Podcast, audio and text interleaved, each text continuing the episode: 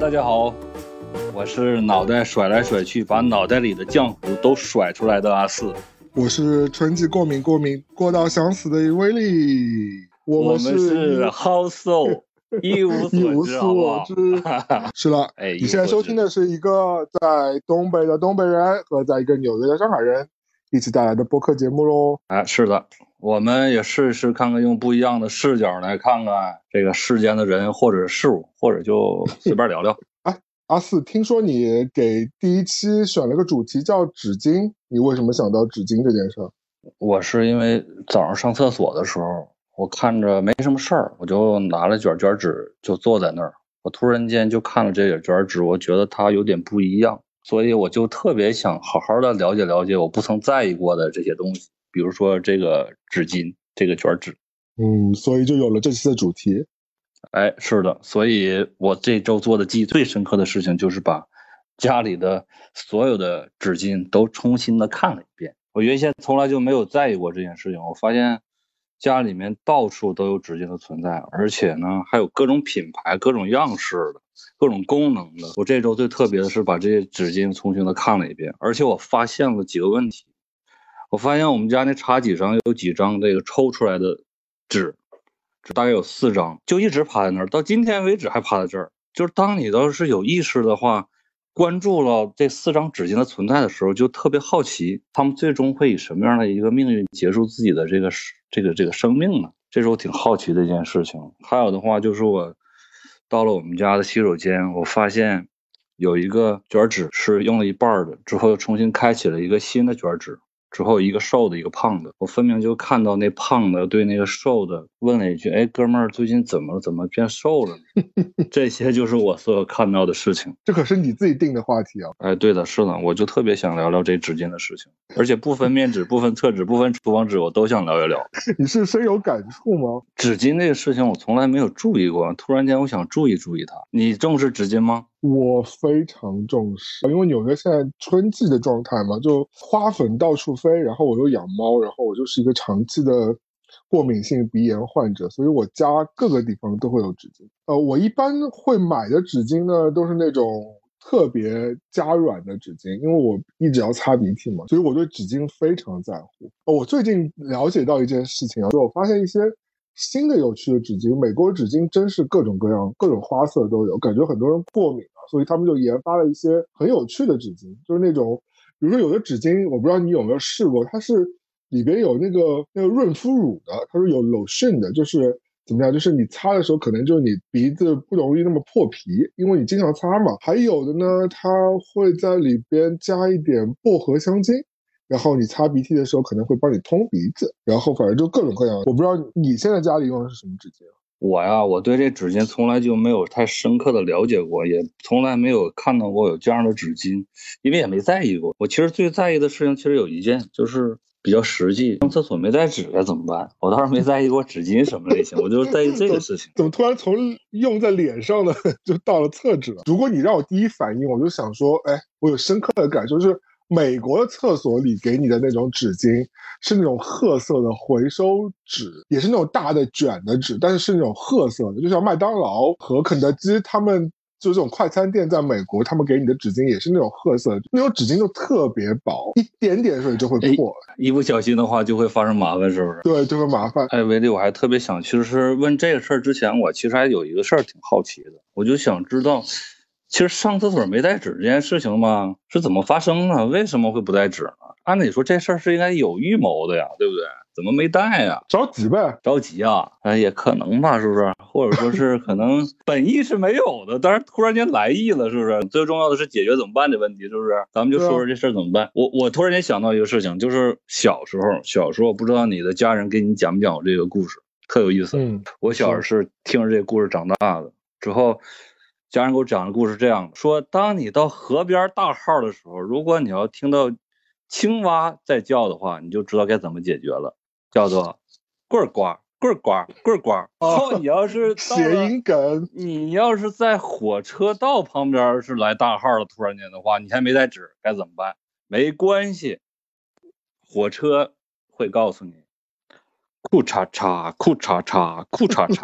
呃，小时候也不知道为什么，这长辈家人要讲这故事，是告诉这个小孩子，你要忘带纸的话，一定要自己想个方法，是不是？是告诉你遇到困难的时候要想到怎么解决，解决的问题方式就是你自己得发现，有一双会发现的眼睛和会听得到声音的耳朵。好的，哎，之后之后，其实来讲的话，我我其实一直关注这个问题。就是我听我一当时一个朋友跟我讲说，他也上厕所忘带纸，之后他是兜里面是有有正好有有人民币，然后他就在他就很忍心，他就拿了几张最小面额的之后就用。之后我想的话，其实也是啊，如果要不用的话，其实也挺尴尬的，这个这这没法解决这问题啊。这可能是几年前的故事了吧？因为现在以中国的状态，大家都不会有纸币了。对呀，所以说连个后退的路都没有了。当时那个年代还是好啊，是不是？之后还有啊，这件事情我想到的时候，刚好我上课呢。之后我就特别想问问学生，我的我的学生们，我说你要是上厕所没带纸的话怎么办？之后有个学生竟然告诉我，你猜怎么着？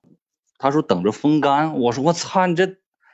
啊，这有点让我吃惊。我说他让我叫风干，我说至少叫个外卖也可以啊，是不是？你叫点纸来嘛，是不是？你还等风干？我操！如果是串西怎么办？啊啊，他没考虑这问题。我们 我们怎么一下子就过渡到屎尿屁了？哎，是是是，行了行了，有一还有一位同学跟我讲，说你也不用你也不用再问我上厕所没带纸该怎么办。你不是有手指吗？哦，你说的是手指，手指的手指 finger，对吧？哎，肮脏了，肮脏了！我说的是纸巾的纸，别想肮脏了，是不是？但是不是哪个国家？印度还是哪儿？不是，是左手还是右手来着？是的，是的，是的，是的，对吧？因为他们 一只手是吃饭，一只手是你知道，就处理这个问题。其实是个谐音，我逗逗你玩嘛。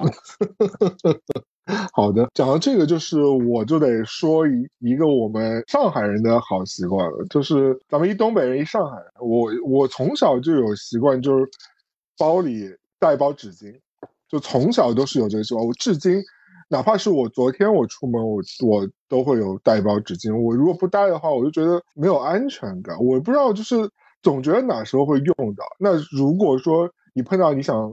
就是着急上厕所啊，打个喷嚏啊什么的，那你就对吧？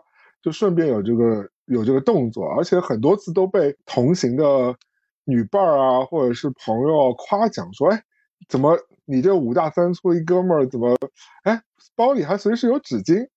默默心里可能觉得你有点娘，但是 同时来说又觉得很贴心。你觉得呢？你们你们不会带吧？我我给你一个很坚定的一个。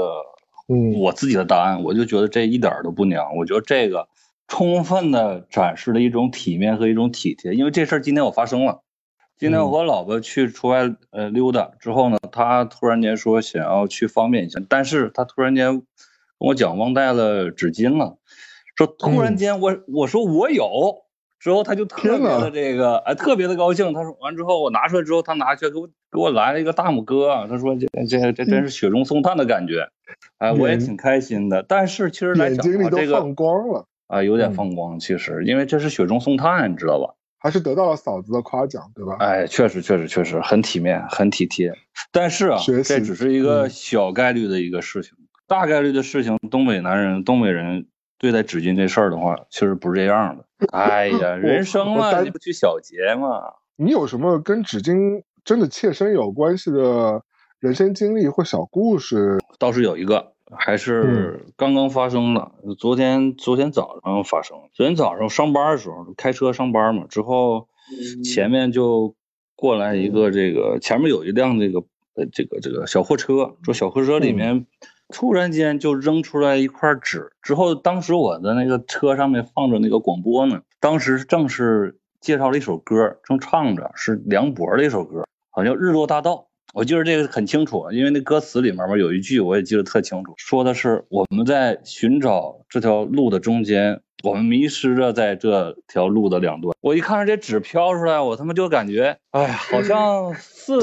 似曾相识的我，或者说你，不也就这么给扔到路的两边去了吗？对，感觉自动给你配上了 BGM，MV 的感觉就出来了。对对对对，因为有的时候我我我就觉得啊，很多的那个事情和另外一件事情是结合起来才会产生。就比如说这样的一首歌配着那张纸，它才产生了一个故事。如果这时候放的是洗刷刷。或者说别的什么歌特欢快，我估计啊也就没这感觉，没这事儿。所以说有的时候真是这样。怎么那么感伤这事儿？我本来就是一个特别感伤的人，是吧？确实嘛，人生不如意十有八九嘛。嗯，那后来今天晚上又发生一件事情，我其实还想跟你说说，就是我上厕所时候，我看到了那个用了一半那个纸巾嘛，知道吧？就刚才我提到那个卷纸有点瘦那个。嗯。之后我突然间发现，我说这纸突然这手指不就有点像时光吗？总是不太耐用啊。对啊，你说我和我那些朋友是不是也都有？好几百卷的手纸没见面了，你说是不是？咱们都不拉肚子的话，这卷纸就可以用的慢一点，时光可以慢一点。你就多囤点就好了，时光就多了啊？是吗？那也不错啊，多囤一点，那我可以长命百岁的感觉了，是不是？你说囤，我还真挺爱囤东西，比如说纸巾这种玩意儿。如果我真的发觉厕所只有两卷了，我会觉得家里就已经不够了，所以我就一定要去买一堆囤在家里，我就有这种奇怪的癖好。可能看来你是有不安全感的一个人，对，因为你小时候没听过那个故事，咕儿呱棍儿呱，哭嚓哭嚓，是不是？总有办法的，是不是？那对啊，你还用手指呢。我刚刚想到我囤积癖啊，我就想到在纽约发生的一事儿，跟我是相反的，我一朋友身上发生的，但我觉得可以大家参考一下，挺挺有趣的。就是我有一阵子因为。各种各样的原因，在我一朋友家住，挺好，一纽约朋友，一个女孩子。然后我们以前在北京就认识，她在国外学的都是环境学嘛。那那阵在她家住的时候，我就发觉说，她因为学专业的问题，所以她就会对这个环境保护的问题非常的就是在乎。什么情况？就是尽量少的去用那些。一次性的餐具，这个我们也能做到嘛？但就是少点外卖，然后哪怕是你去店里买外带的，他也是自己带一个那种不锈钢的碗和筷和碟啊什么自己去装。另外就会把那些水果、蔬菜啊那些可以做那些堆肥和积肥的东西。固定放到专门收集这些一些地方，然后去去做这些为环保事业做一些自己的力所能及的贡献了。然后关于纸呢，它有个非常严格的一个家庭的一个 规矩，我当时会觉得很不理解，就是因为我在美国已经习惯说到处乱用纸，面纸啊，然后厨房纸啊，然后厕纸啊，就已经习惯了。就是但他们家就是没有厨房纸，也不用面纸，只有那个厕纸，而厕纸还是那种环保的，用竹子那种。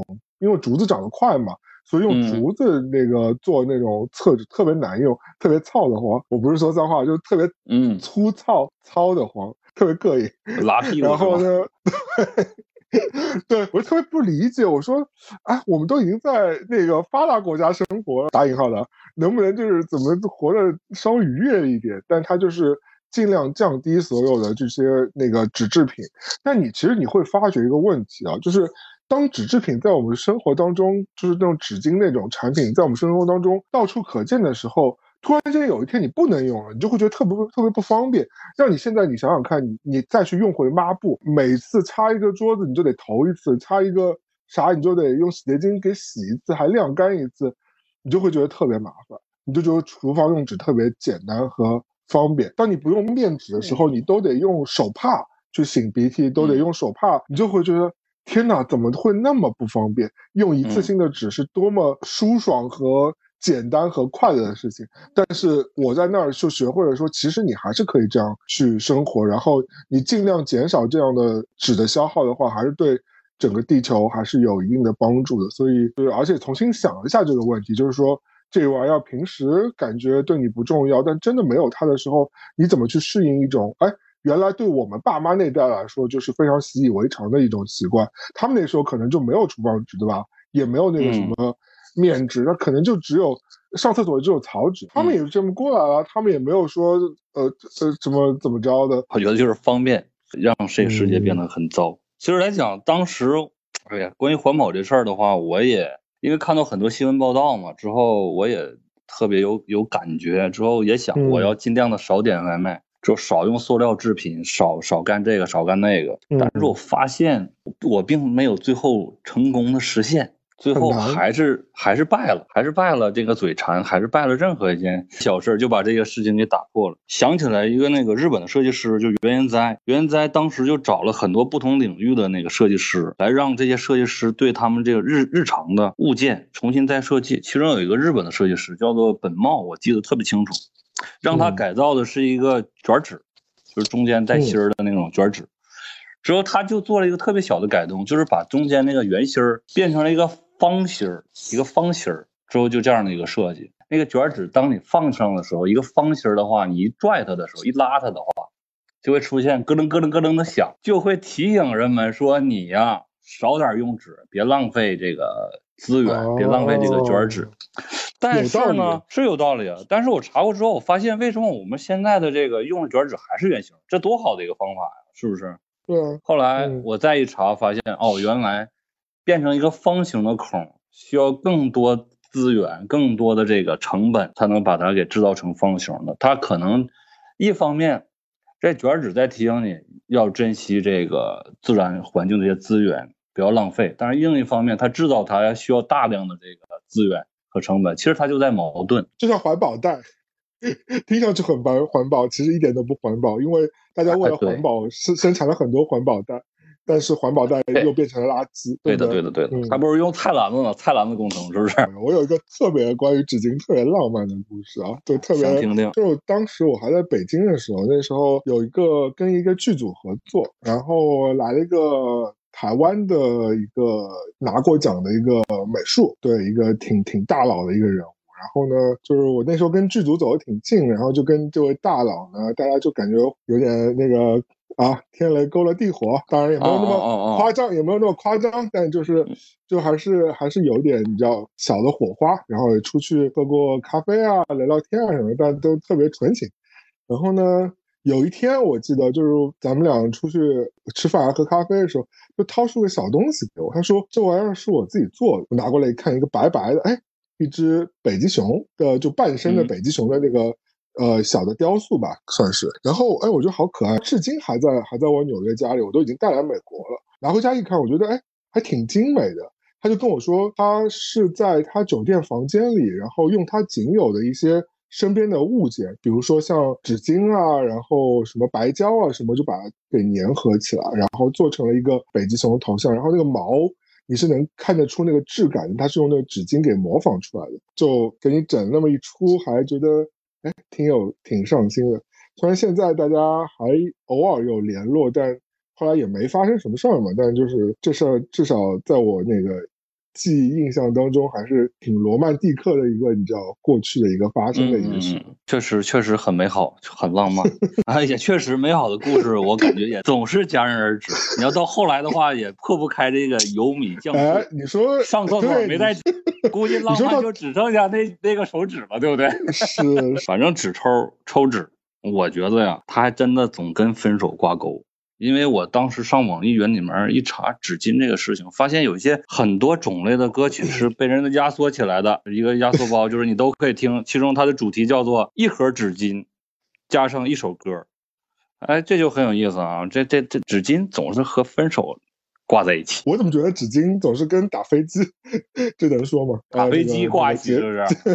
对对对对对对对，很多青春电影里一开始啊，一个大远景扫到他他的那个卧室，然后完了之后，然后就聚焦到那个床底下一堆那个团起来的纸巾，然后你就知道这是个 teenager，这是一个年轻人的家里，然后你就可以把这个故事展开。一般来说不都这样吗？现在脑子里面、脑海里面。一下回想起来一个电影，开场就是这个，地上全是这个打飞机的纸团之后好像是他爸妈进来了，之后吓了一跳，叫什么来着？我忘了，我忘了，就这样一个电影，确实这样。很多吧，我记得很多电影都这样，就是他就是为了侧面表现说这青春期，然后完了之后这这孩子那个思春，然后完了之后可能就是一个宅男跟追女神的故事之类，可能很多。很多片子都是用这个开头啊，也是啊。要是你真你真是拍的话，还没法拍，你只能用一些细节的话表示。如果要是不用使劲的话，你还别说，没什么能用的了，是吧？是，我又欢快起来了，happy。顺着这个啊，顺着这个纸巾，咱们再聊聊，就纸巾的性格怎么样？纸巾还有性格，我只知道它的质地好和坏，我觉得这我要求还挺高，就是对好和坏的纸巾，它有没有韧性，它够不够软什么的，这我感受挺深的。就是可能我会觉得这种质地跟他的性格挂钩起来。你看，正说到题上，就是说，要不说我怎么就没关注过这纸巾，突然间关注了，我就发现他跟人一样对待我。我突然间发现啊，这卷纸。和这种抽纸，它其实都挺敏感的。当然了，那卷纸啊，一遇着水它就散，会更加的那个敏感一点，或者更加脆弱点。那个抽纸啊，我就觉得相对来说更加有韧性一点。就算在水里面的话，它也感觉像一块顽石一样，而且还带那么点青春气息，有点挑战性的性格。就明显你在看到啊，就在桌子上面，他就说：“我操，你抽我呀！”我操，分明就一种很欠抽的样是不是？我还想说，我们家啊，今天我就发现有一种抽纸，有有一种厕纸，叫做可冲散湿厕纸，湿厕纸。我有，我有，我会非常推荐这个可冲式的这个湿纸巾，非常非常好用，而且呢，可以避免你生痔疮。虽然我没有痔疮啊，但是我 阅读了很多，因为 年纪大了，可能可能就关心自己的各方面健康，所以阅读了很多资料之后。我发觉这个湿厕纸是非常，对对你的健康是很有益的，所以我们可以去用一用，这个非常好。友情提示啊，哎哎，我就想特别想说说他的性格，我就觉得他最惨。本来啊，生来就被精心呵护安排好了，之后就是用来擦屁股的，还都不如卷纸更自由一点。反正啊，我感觉我要是如果是一个纸巾的话，我就当纸钞，当卷纸也行。反正有点佛性，有点顺其自然、与世无争的，不也挺好的？我还想到一说，就是你不觉得以前，以前咱们那个我们爸妈老觉得那个让我们面纸和卷纸是不分的，你有没有觉得？就是说卷纸给你擦嘴，后来你才知道这卷纸其实挺不卫生的，因为它那个制作工艺跟那个面纸是不一样的，就是所以它其实是不适合用来擦那个胸部以上的部位的，就是它比较主攻下三路。所以以前其实咱们是不分的，对不对？对，以前当然不分了，他条件不允许啊。生活越来越好嘛，当然分的就越来越细致了嘛。所以说世界变得越来越坏了，越来越复杂，越来越复杂。哎，对呀，本来一个事情一卷纸解决的问题，现在满屋子里到处都是不同不不同不样的各种各样的。不知道你们有那牌子叫泥飘嘛？就有个日本的纸巾牌子，上海以前有这牌子，然后很多年前他推出过一个主打它特别软的那个面纸的一个产品。然后它在封面上用了好多极地动物，什么极地兔子啊、极地狐狸啊、雕啊，什么就白白的那些。然后你就一下子就感觉出来，哎，那些动物的毛和那个纸的这个柔软，你就非常的直观的就让你联系到一起了。我觉得这个广告非常成功，就是就是看完你就立刻马上就想下单，还蛮可爱的哦。对对对对对，所以这就老是让我觉得那纸巾它性格、那包装，就都是都是有关系的，柔柔软软的，是吧？反正不知道自己什么性格，但是我倒是觉得有一个纸巾朋友性格的也不错啊。你看你心里难过的时候，有人帮你擦眼泪；你肚子难过的时候，在厕所的时候也从来不嫌你脏，就一抹到底，也不错啊。当然你，但是你你谈到这个广告的时候，我我突然间想到一个广告。就是一个美国的一个公司设计的一个叫做感冒纸巾的，能让你实现感冒自由，怎么回事呢？就是这个公司找了几个员工，他们就是在感冒期间之后呢，就用过的用过的纸巾之后很好的包装起来，之后放起来，之后呢卖出去。就是如果你要是想自己感冒的话，实现你的自由，你想什么时候感冒就什么时候感冒。我看到这个的时候，我以为总总觉得这是一个假的，但是没想到这是个真的。我想人类，哎呀，在今儿个真是越来越不自由了。等于说他把病毒放在里边？哎，是的，真的假的？这 合法吗？哎，这当然合。当然，当然，他做出来我不知道他合不合法，但是他确实这么卖了。我昨天刚打完针，你别吓我。我昨天刚打完疫苗针，反正我是不会买啊，我是绝对不会买。图啥呢？对呀，图什么呢？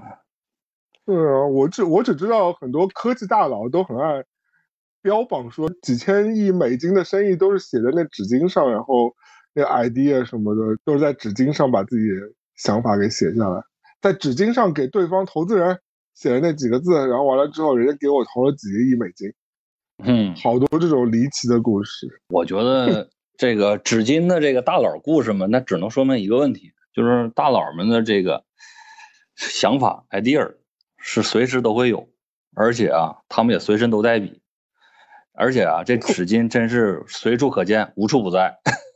我也有，但我就记手机里啊。对啊，我也会记手机里，因为记手机的很方便嘛。因为纸巾又不好用，但是只能说明是这样的一个情景再现。一个大佬，之后呢，早上吃早饭呢，突然间来了某一种的感觉，说，哎，这事儿要这么办？我一定要把它给记下来。或者一个艺术家，突然间我想画什么东西，他没有找纸的那个时间，他突然间发现这个桌子上面就摆着一一摞纸巾呢，他赶快拿过来，笔就拿过来，就往上就就一画，就就 OK 了。我觉得可能是这样的话更符合逻辑，是吧？对，因为现在这种浪漫桥段都不太用，因为以前你还可能就是通讯没那么发达，你手机没那么发达的时候，你以前都会拿个纸巾当你的便签纸，给人写个电话或者给人写个便条什么的。但现在都不太会了吧？所以说，方便让这世界越来越早。搞我自己做创作的时候，我确实用过纸巾，我用过，而且刻意为之的。因为我有几个系列是去做那种旅行游记的，之后绘画那种画画的那种作品，我会特意找一些，比如说店面，之后他们那些设计的纸巾，比如在意大利，当时我在想画一本关于佛罗伦萨的书，而且他们那些百年老店的一些故事，之后我就去拿这个店里面的某一样的东西进来创进行创作，我突然发现他们的纸巾就很好看，他们有设计感，上面还有一些小图形，之后我就刻意把一些画。画在这个纸纸巾上面，其实我就是特意的，特意的，就是想让它有这样的一个属性。这张画是发生在这家店铺上面的，有一个东西作为媒介，作为介质来传递的。我会这样去用，跟有的人画票根这种也也一样，其实差不多，差不多。再一个，但你用什么材料画的？材料的话，会用那种中中性笔，或者说用那种就是防水的那种墨汁儿。对对对，墨水墨水，要不很难画的，很难画的。对，而且铅笔的话就比较小，很容易晕开。哎，对的，但是晕开的话也有种自然的效果。你你可以，当然你搞创作的话，你可以随随便搞的嘛，你也可以把它沁沁沁掉，直接全部打散或者怎么样，随你便，只要它的属性在那就可以了。不知不觉回到自己老本行上了。但后来你这个东西拿出去展示过吗？哎，我做成了，做成画册了，之后放在书中的其中一页上面了。哦，你就把它扫描下来了，对，扫描下来，扫描下来。当然原稿也还留着，因为我裱到了一张硬卡纸的上面。嗯，那这有点特不错，感觉大佬玩出了几个亿，你呢？怎么着也玩出了几毛钱吧？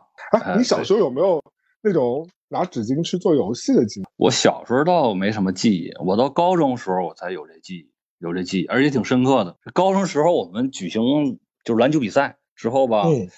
我们当时呢是这种淘汰赛，最终遇到一个对手，就是我们隔壁班级的。之后他们班级也是我一个好朋友，他吧有一米九三，就是打篮球挺狠，挺猛。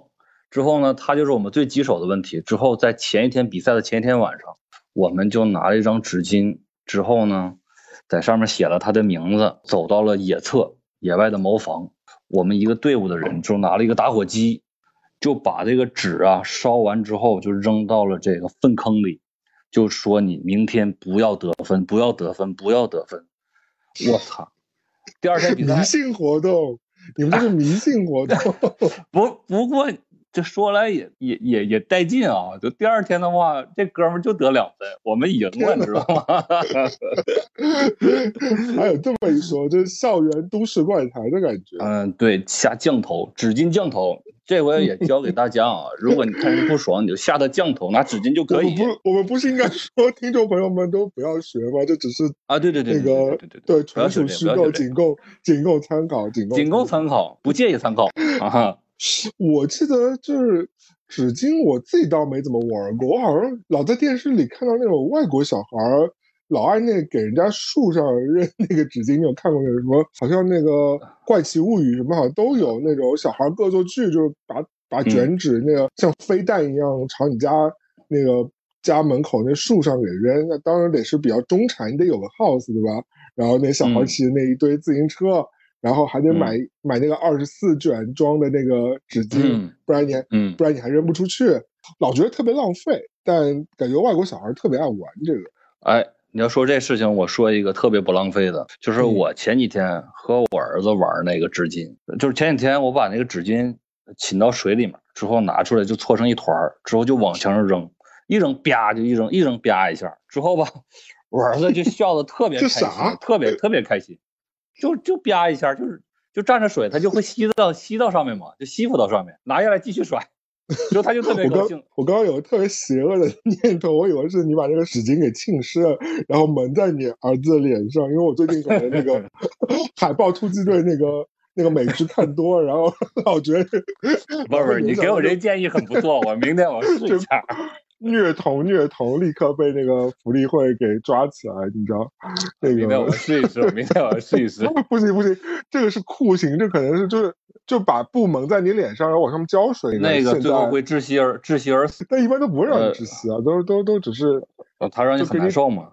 对对。当然，我你给我提到的一个建议，我我听到了，是不要往墙上扔，往我儿子脑门上扔。哈哈哈哈哈！我我我开玩笑，我开玩笑，我儿子记仇。阿四还是一个很爱自己的儿子的爸爸，大家不要误会他。那 肯定，开个玩笑，开个玩笑。因为我还和我儿子还玩长，就是我记着啊，就也是前一阵儿，就是玩过那个不抽纸嘛，之后吧，他就他就往出就抽，就往出之后扔。说我看着他抽，反正还边乐边抽，我就觉得他挺开心的。之后我也跟着他一起抽，之后抽的就是满屋都是，我操，就特别开心。反正我老婆可能不是太开心，但是我们俩是确实就特别开心。啊，其实我我到后来的时候，我也其实我在想，我说不就抽个纸吗？不就扔一扔吗？这这这有什么可开心的？我就问问威威力啊，怎么怎么就这么开心呢？我觉得小孩可能真的感感知力跟大人的感知力不太一样，他他对。很多东西他会放大很多感官，所以他可能会觉得他会找到他自己的乐趣，就好像那看来我也是小孩啊，我也很开心，对，我也特高兴，特开心。好的，我觉得默默给你的妻子送上一些祝福，家里有两个小孩，也挺惨。说说白了，最后还得是我我我来收拾，谁收谁扔了谁谁收拾嘛，是吧？哎，那你有没有听过那个那个夜店里扔纸巾的事？呃，没听呢。我没，我就想问你嘛，我说这有什么可开心的呀？哎，其实我其实也不是很了解，因为我也不是夜店啊，我去的那个夜店都不是那种夜店，那种夜哪种夜店我以后再说吧。然后都不是那种，就是你知道那种呃型男索女，你知道那那种那个那种夜店。就但我听说啊，听说那种夜店，特别是韩国那种特别流行那个非，感觉是最早起源于那种那种黑哥们儿他们。不都那个飞钱嘛？你知道那个，嗯唰唰唰把那钱飞出来，想自己有趣，其实飞出来都是一刀。那飞钱很屌啊，飞纸就没什么了不起的。就是一 dollar 一飞，都不是飞一百块，你飞一百块比较屌。在夜店里就开始那个，就把那个纸巾给扔扔在天上来显示说自己感觉是牌面有钱，然后怎么着的，好像还还得花钱买那纸巾，然后才扔，感觉是这个。嗯，那这个这个开心代价有点大。但是反过来，我刚才我突然间我想了一下，就是这个这事儿为什么开心？我觉得是不是这样？就是在咱们怎么说成年人的世界里面，总会寻一个某一个规矩，就是这抽纸这事儿本身来讲可能就没什么意义，你扔出去了还得自己再捡回来，就是万一你你老妈。你刚进来之后看到这场景，还会说：“儿子，你是不是病了？”我操，这这就很麻烦，是不是？赶紧叫个救护车什么的，是不是疯了或者怎么着的？其实我就觉得，当你想这么多的时候，可能来讲的话，这件事就不会做了。嗯，我在想到可能就是你因为想的太多，所以就不太开心嘛。因为你抽纸的时候可能也没想啥，所以嘛就很开心嘛，一种很释放的感觉，是不是？我觉得应该是这样。所以我其实，我其实，我其实。特别希望啊，大家有兴趣在听完节目之后的话，和朋友就来一次抽纸速度大赛，看谁快嘛，拿两卷卷纸抽完之后出来放哪，再捡回去嘛。看谁叠的快。你是最近闲得慌吗？也没太闲，还挺忙的，忙着剪纸。哎，你还有没有印象？当时老美的上一任总统川建国还在任的时候，大家那时候敢把他那个脸给印到那个厕纸上，你还记得吗？啊，我记得这事儿，就是恶心他嘛。你知道那个，你知道那个厕纸是可以定制的吧？就我我知道呀。我今儿我要愿意，我可以把你脸给，我要是愿意的话，我也把你脸印上。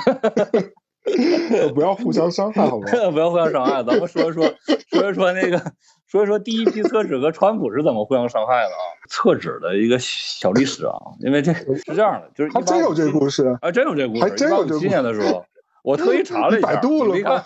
我当然百度了，要不我怎么会记得这么清楚呢？一八五七年，是不是？说的有理有据的。你很做作耶，你整个人涉及到科普嘛？你要说的很认真一点，还有加以分析、加以判断嘛？好的，百度就有一个 美国商人啊，美国商人叫做约约瑟夫·盖提，说他是当时设设计了设计了生产了第一批厕纸，当然也不是那个现在意义上那厕纸，就是就其实就就是椒麻蘸了这个亚那个什么亚麻油还是是橄榄油？橄榄油应该是。蘸了这油的这种厕纸之后，他就特别得意，对他这产品，之后吧就把自己的头像也印在这厕纸上。其实你看，都是印在厕纸上面了。这个这这个商人也是印在厕纸上，就说川普也是印在厕纸上，但是呢，两者的对待却不太一样。遭遇待遇就不太一样。但我关心的是，你最后不会换来的是黑色菊花？你说一八几几年的时候，那时候印刷术应该还停留在印新闻纸的那种状态，那个油墨可都是可以给给抹下来的。你说的很对，这个商人得意他太早了。大家发现，反正都是抹，我还不如用报纸呢，所以它销路就不太好，是这样的。对对对对，当当时他的初衷是出于他很骄傲这件事。对啊，所以说你看一个事情，你如果从两方面看的话，结果就不太一样。这商人注重的就是这个纸的产品本身，他觉得很得意，觉得我这很厉害，就把这自己的头像印在上面。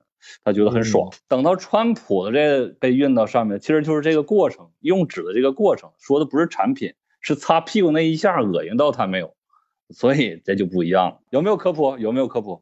有有有有有，长知识长知识。啊，听众朋友也不知道这学到这个到底有什么用，反正，但是我告诉大家，没什么用，可以定制，可以定制，可以定制，大家自己去搜搜一下。但是批量一定要大，要么上千卷起的。要要要要要！好了，那今天差不多到这儿了。我觉得我们也聊了一堆了，嗯，聊了一堆乱七八糟、稀里哗啦的事儿。是的，如果大家喜欢我们节目，记得关注我们，或者希望听到我们乱聊什么话题啊，分享什么故事啊，解决什么问题啊，都请随时随地的给我们留言哦。哎，没错，记得啊，一定要关注我们的节目。我是不知道该用拖布还是用纸巾擦地上降福的阿四。我是现在有点饿，准备去吃早饭的威力。我们是。好送，一无所知，一无所知，下期再见喽，拜拜拜拜拜拜哎哎哎哎，等会儿等会儿等会儿等会儿，我想问大家一个问题：有芯儿的卷纸和无芯儿的卷纸，哪一个是男孩儿，哪一个是女孩儿？拜拜。